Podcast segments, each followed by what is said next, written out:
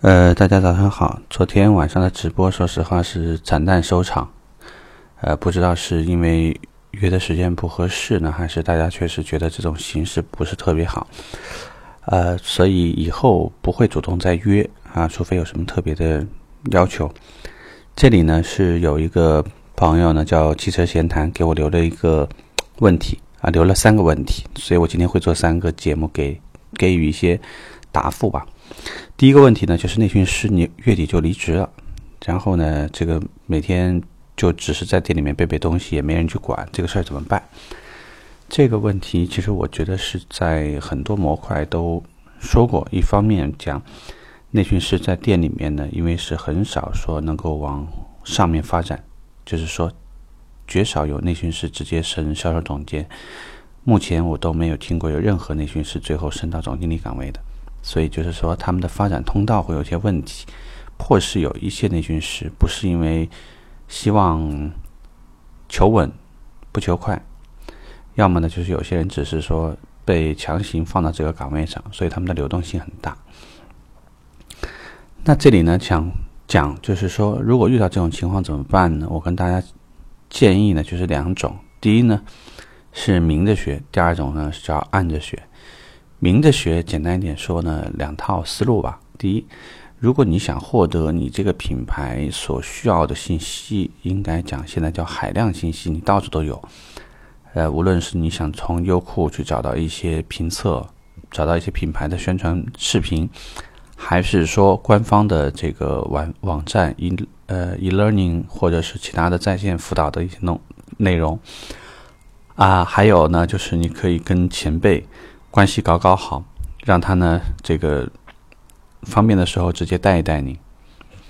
这个呢，我们都可以叫呢，这是叫明着学，因为这个也没有任何不上台面的沟通方式，也没有这个违反任何地方的规定。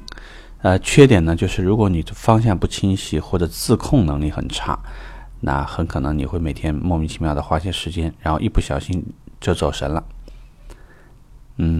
好处就是缺技术呢，就去补一些技术；缺营销的，或者是缺一些这个产品讲解方面的，可以多关注。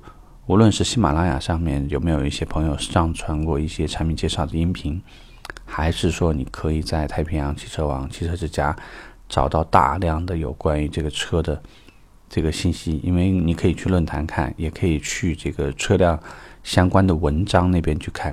这种东西呢，呃，都会非常多。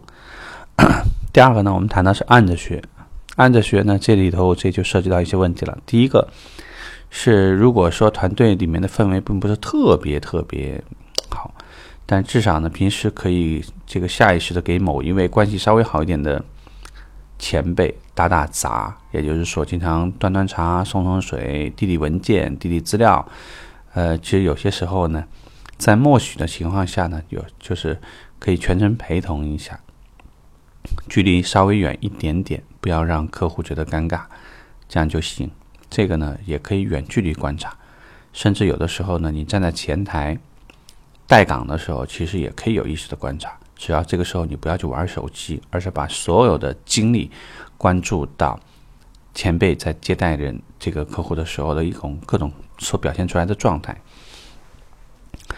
为什么很多人觉得学不到？是因为你所认定的学习，很多时候有可能跟这个学校的学习一样啊，大家都坐这个地方开始讲 PPT，然后给你灌东西。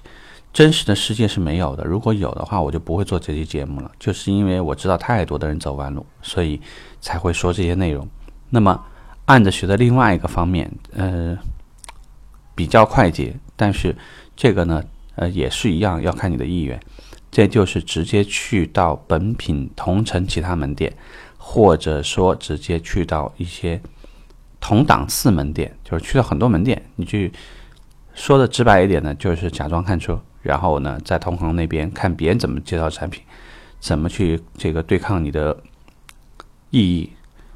这个前提是几点呢？第一，不要像一个学生仔一样经营豪华品牌，这个是一秒钟被拆穿，因为。只要说能做销售顾问，多少来讲呢，也是要带眼识人。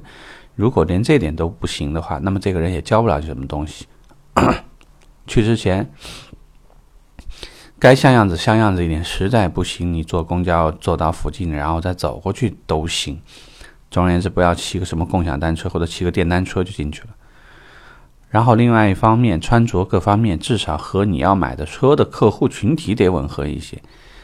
呃，浑身上下没有两百块钱，你说我要去买个十几万的车，我相信客户也不相信，啊，顾问也不相信。所以，就是这方面你要有一点适当的准备，还有得给自己编个故事，你要让自己全程能够沉浸在这个故事里面。否则，很简单的一个问题就是，你有没有准备好五 W 二 H 对应的要问的内容？比如说，你为什么要买这个车呢？你住多远啊？你的预算什么范围啊？你按揭啊、分期啊？你大概什么时候买呢？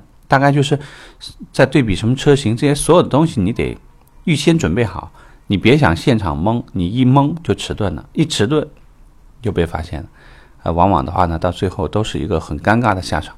所以呢，就是如果按着学，你得稍微做些准备，别让自己呢在这些事情上显得就凌乱了。嗯，这个呢，这两套思路实际上实操性很强。那么，如果有没有什么其他的更好的方法，我也没有说一下想到。呃，如果是你觉得还有什么其他的问题呢，欢迎你给我留言。呃，有留言呢，我一定会做成一期节目啊，给到大家。OK，我们这个话题就聊这儿吧，拜拜。